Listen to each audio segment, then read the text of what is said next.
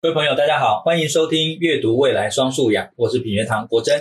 从二零一二年开始，台湾有一群热血老师组成了岛屿的集体记忆共备社团，号召了两百一十位老师把课程带入教室。这是一次非常大规模跨县市的共备，总共有二十多个县市参与，一万七千位学生受惠。而这个惊人的共备课程呢，保留了台湾近百年来非常珍贵的家族记忆。也重现了庶民的历史。今天呢，我们再次邀请思颖老师跟燕婷老师来谈谈他们非常自豪的岛屿的集体记忆课程，以及记录这个空前备课课程的岛记新书，在遗忘之前。欢迎两位老师再一次到节目上。嗯老师好。是上一次呢，我们谈了非常多关于岛记的这个课程哦，但是我们这一次呢，因为有这个在遗忘之前这本书的发行。那我们想呢，再深度一点的，从这本书来谈书里面的内容，也在扩及到书里面所谈的导记的这个课程。呃，首先我想要请教两位老师哦，这本书让我印象最深刻的是导记这个跨越十年的课程，它结合了不同学科的老师一起进行，而且共同的啊、呃、备课，而且在过程里面呢，快速的分享到不同的区域。那能不能分享一个共备的案例，来让我们了解这种跨科跨领域的学习是如何进行的？尤其在新课纲里面，非常强调跨科跨领域。那很多老师其实非常困扰，我本来的学科本位，但现在却要进行跨领域。嗯，那我们上一次谈到的是关于集体的记忆。那真实的生活是不分科的，其实集体的记忆也是不分科的。嗯，所以老师在这个备课的过程里面是怎么样去建立这样子一个课程，然后能够成为分享出去的一些纲要或者是一些架构？那我想分享一下，就是我们呃胜利国小的例子哈。那呃胜利国小其实是在高雄左营区就很市区的一间学校，然后我们学校很特别，是我们学校有非常多国教辅导团的辅导员。嗯对，就是呃，有些学校可能一两位就很多了，可是我们学校非常多，对，所以其实呃，这样就可以知道我们学校的老师其实很多都是有动能的老师，而且是有课程设计理念的老师。那那时候很幸运的是，呃，我第一次邀请慧玲导演来到我们学校分享的时候，我的好朋友们就来参与了这样的课程。所以其实我觉得跨科共备有一个很重要的是人，对，就是当你是跟你的好朋友一起做事的时候。所以其实有时候，呃，我们那个课程其实大家都听了慧玲导演的分享之后，非常感动，然后想要开始做这件事情。我觉得它就是一个很棒的起点。大家认识这这件事情，所以如果老师您想要认识导记，然后你可以买书，买书其实你就可以知道我们到底是怎么做的。那在我们那次的课程中，其实我们会拉主轴，就是我们呃几个老师想做的老师，我们一起来讨论。那就是那时候是六年级的导师，我去邀请了雅莹老师一起来做，然后邀请了他六年级的美术老师信颖主任一起来做，对，然后包含其他的摄影啊，教摄影的老师，教电脑的老师。大家有同样的呃想象，就是我们要做孩子的家族肖像画，然后也要带孩子去走我们学校附近的国贸社区，就是拉这两条支线，然后大家回去想，在自己的课程中有哪一些是可以加进去的。所以雅莹老师她其实很棒的是，她以前是她是语文系毕业的，所以她其实呃国小的老师导师会需要教国语数学等科，然后他就从。六年级，我忘记是哪个版本，刚好那一个版本中有两课课文都在教访谈，只是是用不同的形式，一个是逐字稿，一个是一篇文章，他就用这样子的文本来教孩子访谈。所以其实岛记我们想要呃告诉老师们的，不是另外花时间做，而是在你原本就要教的课程中去做，这样子才会深入，而且你才会做的抬头挺胸。对，我不是额外花时间的，而且也不要那么累。所以其实雅莹就带着孩子去拆解这两个课文，访谈会有哪些元素？你去感受，你去提问，然后你去记录。对，他用这样的方式去拆解课文，让孩子知道说：“哦，原来这样就是访谈。”然后信颖主任他那时候是美术老师，本来就要画肖像画，只是把对象换成阿公阿妈。所以其实那一次的课程中，这样子很像接力赛一样，一棒一棒一棒接下去。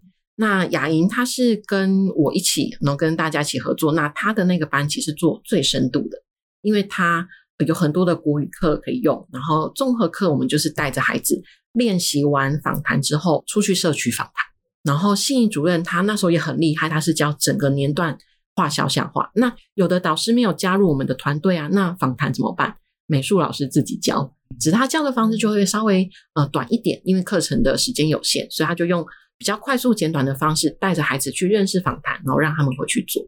所以其实我觉得导记很有趣的是，可深可浅，可广可窄。对，就是看老师你想要用什么样的方式去进行，你的学科本位是教什么，就用那个方式去看导记有什么样的连接。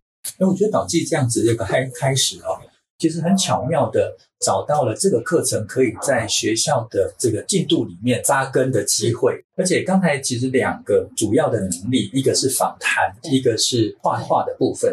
其实回到真实的田野调查的脉络里面，它本来就是一个就是。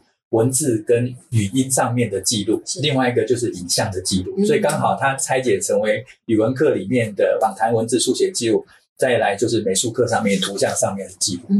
所以这样子开始真的是跟课程上面的发展搭了很好的这个接轨的鹰架。是，嗯。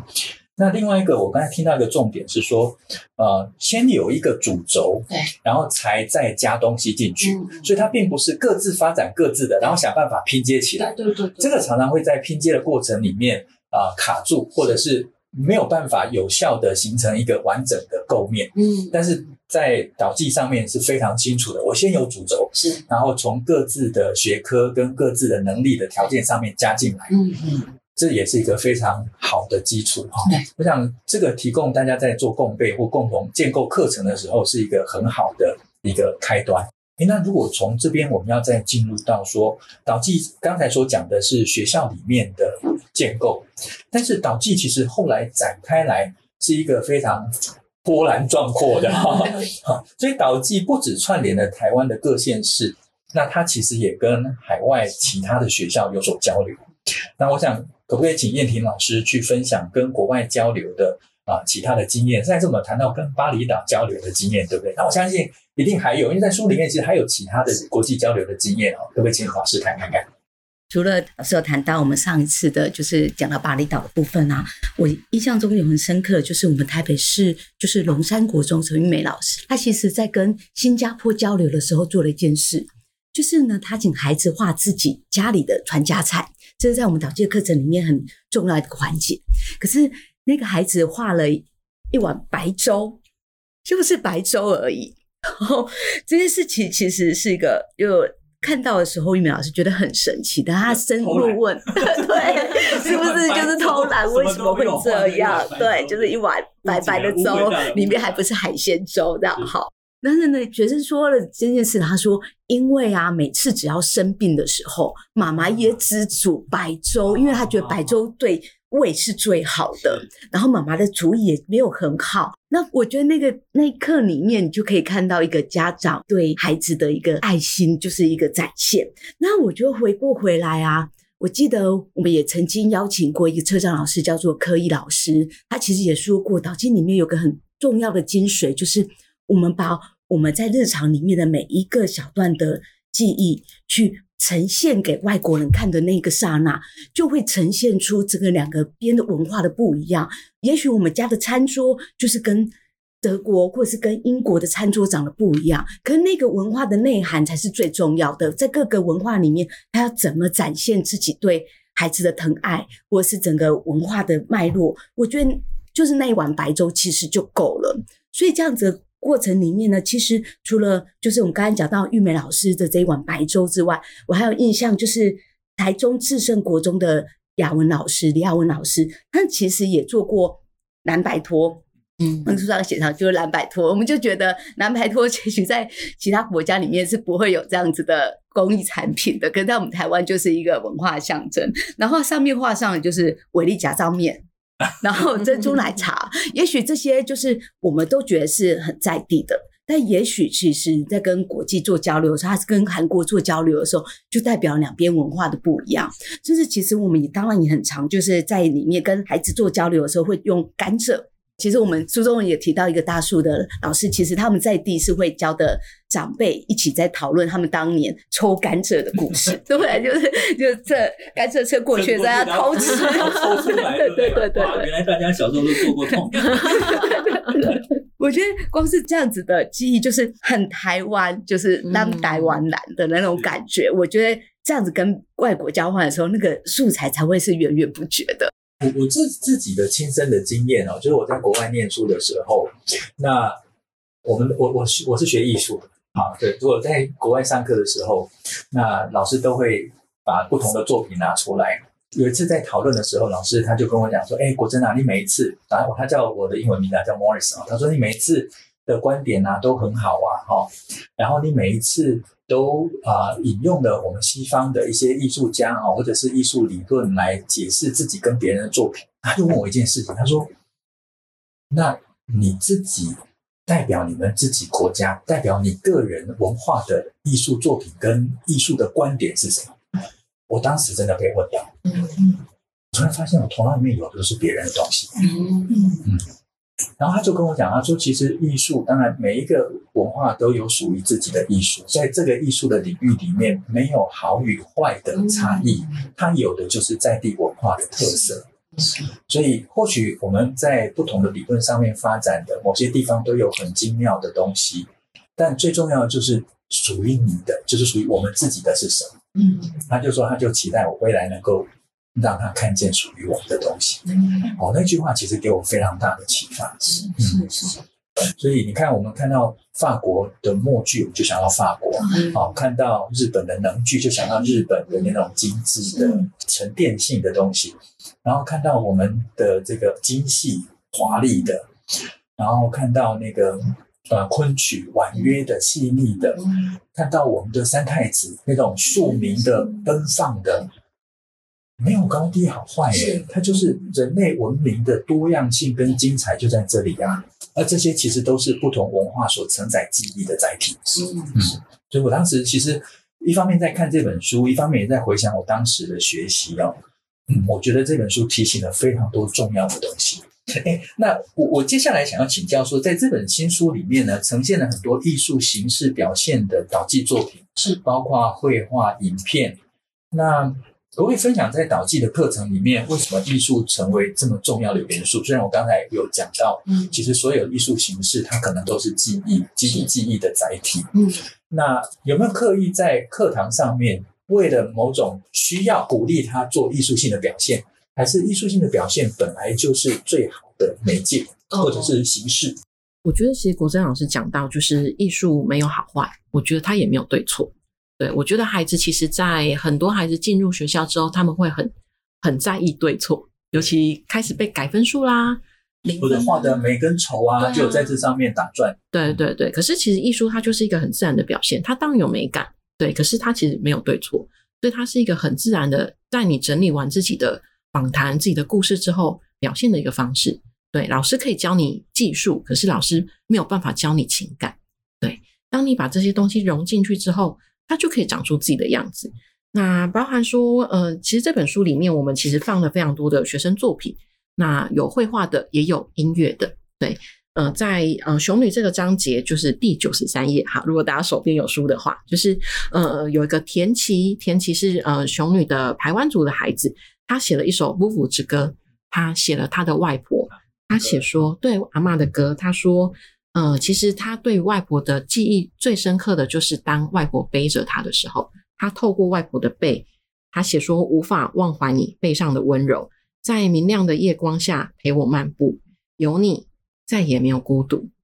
可是，在你离开了以后，留下的只剩思念。在你离开了以后，我学会如何想念。就是如果大家呃有这本书的话，我们那时候其实呃刚才聊到，就是私底下聊到出这本书，对时报来说是非常 辛苦的，因为我们是图文书，最后我们甚至把它变成影音书，我们放了很多的 QR code 进去，就是期待呃读者们除了看故事、看文字之外，看了照片、看了作品，还可以连接网络上丰富的呃纪录片，或者是刚才我说的这首《夫妇之歌》，我们在导记的音乐会上。田崎有邀请他的妈妈和凤美女士一起合唱了这首歌，所以大家如果有看到这个影片，其实我们每次看都是，我觉得做这本书最辛苦的是你都要一直哭，就是即便我已经浸润在导记这么多年，我自己那一那一次在校稿的时候，我就是看完宜兰的婷武老师跟着孩子去拍纪录片的故事，我就传给婷武老师说怎么办？我要哭了。就是即使这个故事我真的一看再看，我还是会很被触动。我觉得这个就是导记的魔力。对啊，像刚才啊、呃，老师您念的那个歌词，我手边刚好也是带着这本书哦。他最后那两句，在你离开了以后，留下的只剩思念；在你离开了之后，我学会如何思念。哇，最后一句真的是后韵好强哦。但看完了，除了感动之外，我就会非常期待说那首歌是怎么唱的，是它是什么样的旋律。嗯、那如果是这个孩子唱，是什么样的声音？我觉得那个听到了之后，那种触动应该会是更深的。是，那我想这就是艺术形式无法在这个课程里面被取代，而且广泛的被应用，因为艺术本身它就是具有感染力，它本身就是有传播传递的力量哦。所以的确在这个导记的作品里面，用非常多的艺术形式来表现，我觉得那是恰如其分。嗯，好，那这里面刚才老师有谈到说。啊、呃，艺术没有对与错。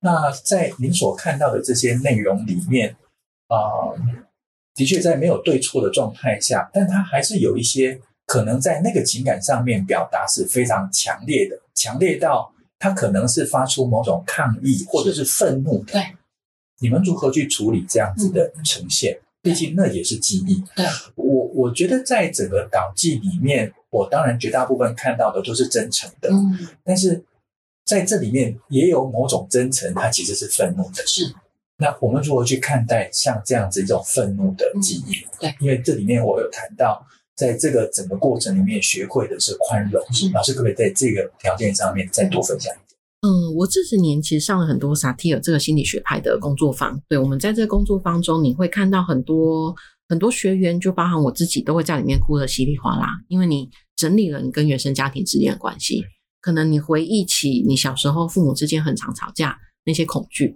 或者是有人回忆起只是在大卖场被遗忘，好像一件很小的事情，可是他从此他就很害怕，很害怕又被遗忘。对，所以其实像国珍老师说的，在回忆记忆，在呃访谈家庭的故事中，有很多不是美满的，对，包含其实。我自己其实对家庭这一块，我也有很多很多的感触。就是我们很常打开课本看到的，尤其是以前国立编译版，大家可能兄友弟恭啊，爸爸看报纸啊，对对对，好像只有这样子的家庭才是家庭。可是为什么我的家庭跟别人不一样？为什么不是那样的典范家庭？为什么我爸妈一天到晚都在吵架？对，为什么？为什么？好多好多的为什么？可是孩子有没有机会去了解这些为什么？有没有机会去诉说这些为什么？对，所以其实我们在早年我们开始做导记课程的时候，我印象非常深刻。有个辅导老师在我们分享完之后举手跟我们说：“你们不要再做了，这太危险了。做家庭，你不知道打开的潘朵拉是什么东西。老师，你有没有能力接住孩子？所以这个问题也是我们很常在呃各校分享的时候，很多老师会提出来的。如果我接不住孩子怎么办？对。”所以，其实我觉得导记老师，我们后来也做了很多的呃，真能是关于辅导这一块。因为当孩子他呃在平常的课程中，他用意识把这些东西盖住了，对。可是当你打开了，你接不住。我觉得这就要真的很靠各校的辅导系统。就是我都会跟老师说，呃，辅导有三级嘛，辅导主任当过 辅导主任的燕婷应该很知道。那老师们当然我们做的是初级辅导。那如果你觉得这个孩子真的你接不住，赶快转介。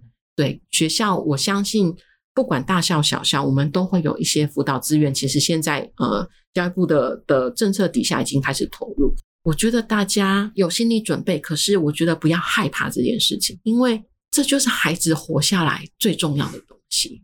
当他的生命中遇到困难的时候，是不是有个老师可以接住他？我 我其实在，在嗯认识。导记的这个课程跟我自己所做的一些了解，我觉得这就是我心里面最大的一个困惑。也就是说，有的时候我们选择遗忘，是因为那个记忆太苦，是那个记忆太痛，所以我们选择遗忘。不仅是个人也好，社会也是也好，国族的历史也是一样。但选择遗忘不代表我们没有被那段记忆影响。没错，遗忘本身就是被影响。对，所以或许他。最好的状态，就算我们回到心理学上面来看的话，其实是要去面对，而且跟那段记忆、跟那段记忆所涉及到的人跟事进行和解。对，那这才是一种比较深度的疗愈。嗯所以，或许到集体记忆，它触及到的，不见得是每一个老师都能够处理。但是，我想我们在教育系统里面有一个很好的系统，能够借由这样子一个集体记忆的回溯，能够逐步的形成一种个个别有机会被疗愈的机会。是是。那我觉得这是这堂课比较少被触及的，比较少被理解到的价值。但我自己在思考这堂课的时候，觉得很难得有一个。课程让我们愿意去回看自己过去可能被我们隐藏起来的记忆，就算他今天是一个愤怒的，就算是一个让自己充满挫折的，但在学校跟老师的关爱底下，我觉得是可以有机会让孩子得到适切的疗愈。那我觉得这是教育除了给予知识之外，更应该投注心力所做的事情。毕竟我们。带领出来的孩子，希望他有一颗良善的灵魂，他能够有一个完整的心。那这个，我觉得在导语里面是可以有这个面向上面能够做点事情。哎，那在导记的课程里面呢，呃，我们刚才跟之前其实谈了非常多不同的面向。那对我个人来讲，我私心 是非常希望有更多的老师、更多的学校能够参与这样的课程，让这样的课程在学校里面能够开花结果。我想请教卞婷老师，就是要如何能够让更多的学校跟更多的学生来参与导记这样的课程？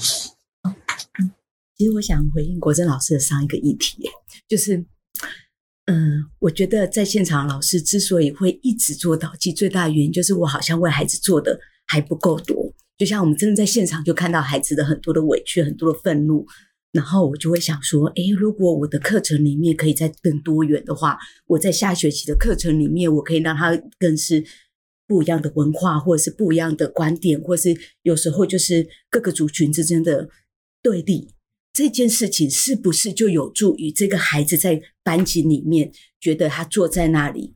是更安全、更友善，可以更待得住的。所以我觉得，就是因为这样子的起，就是你每一次课程就会看到孩子每一样的不一样的需求，才会让老师们一直想要做到一甲子嘛，对吧？对吧？对对对对对，因为我觉得这件事就是你做了之后，你就发现。在地每一个孩子都有不一样的需求，你有机会贴着孩子的心去做课程，而不是只有跟着纲要、跟着课本去做课程而已。我觉得回归回来，对导师来说，那也是我们才做得下去的原因。然后，的确，我们很希望更多的学校，或者是就算我们是个老师，我们还是希望有很多的同伴，然后很多的学生都可以参与到这个课程。然后，我觉得如果你是家长，你可以尝试一下，像书里面其实很多的学习单，就像两百四十九页，其实孙菊君老师已经有他的学习单的分享。你其实可以跟孩子聊聊你自己的，反馈跟孩子聊聊自己的故事，然后聊聊自己家里的物件，然后其实跟他一起做创作。我觉得那个动作其实不一定要从教育现场做回来，其实你就可以当做你们平常家里的一个互动。如果你是个老师啊。我觉得你其实可以尝试先做最简单的，嗯，就是最简单的。你如果可以，你是艺术科，你可以陪他画肖像画。如果你跟我一样是社会领域的，也许你就陪他了解在地的一些故事。我觉得这一点很重要，而且我觉得我一定要感谢两个单位，一个是国教署。一个是新北市家庭教育中心，因为我自己是新北市的老师，然后国教署其实给予了导进很多的资源，嗯、我觉得那个让现场老师有更多的机会去接触之后，也有更多的机会回来是住在自己课程里面。新北市家庭教育中心也是，他曾经在新北市做了三年的社群，让老师可以每个月固定回来。增加自己的职能，邀请各界的老师来跟我们分享，我们才知道，哎，我其实回去当下当个月就可以继续往里面做。我觉得这个这一点真的是，我有时候觉得一零八课纲也有一个很大的好处，就是我们的长官们其实越来越愿意跟我们一起在教育现场里面努力。我觉得这一点也很重要。所以其实我有遇过，就是我们在新北社群的时候，要成果之前，新北市的指定高中的老师。拿着一本他们学生的成果，已经做了一整年，把阿公阿嬷故事都已经整理好，文字都整理好，拍照也拍好，然后做了一个小书过来。我发现其实各地都有很多老师，他在一个感动之后，他又回去做了一整学期、一整年的课程。只是他们有时候需要可以让孩子更多成果展现的机会。嗯、那我觉得教育机构给我们这一个教育长官给我们这一个机会很好，然后刚好可以配合老师们，只要做一点点，就有机会让孩子踏上更大的舞台。那个心。我这边呢可能会问一个比较有挑战性的问题。如果说你今天遇到一个老师，甚至是家长，他就说：“老师，那你这个课的内容又不会考，那你要怎么去说服这群老师跟家长？”嗯，我个人认为这个内容不是不会考。比如说，我自己是地理科的，我在我们学校的导记课程里，我负责了一个部分，就是去户外教育。我其实是带着我孩子去看旁边的淡水河，然后回归回来，他就是七年级的水系这个课程里面，然后。它其实是可以跟真实的世界学习完之后再纳回来的，所以我觉得每个学校都其实每个跨域的老师他有不一样自己的学业本科，那我们其实是会配合着我们所有的领纲里面抽出其实我们可以跟其他伙伴合作的那个内容去搭配的。也许我的课程里面我其实很少教孩子画画，嗯，因为我有伙伴是可以教他们艺术创作的，所以我把我的学科本子做完之后交给另外一个老师做解绑。所以其实回归回来，你现在的评量方式其实大多是跟真实社会是连在一起的。所以这样子的故事里面，其实会在各个学科里面的题目展现。而且其实我们的导记课程其实是会在译文领域的领纲里面也是有放进去的。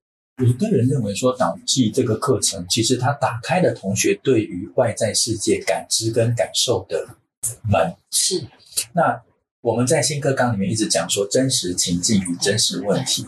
那学生如果今天没有真正把他的感知跟感受跟关注的面向，从原来小小的学校跟书本打开到真实的世界形成连接，那其实他对于课纲里面将来所应该具备的能力跟学习，其实是断裂的。那我觉得导记是真的能够把孩子跟真实世界连接在一起的，所以我我会一直想跟有打问号的家长跟老师说，可能我们对于导记的价值会放在不会考的这个面向上，其实是因为我们对于新课纲想要培养出孩子的了解还不够正确。如果正确的话，会知道说，其实应该所有的课程发展都以导记为核心来当做。基础吧。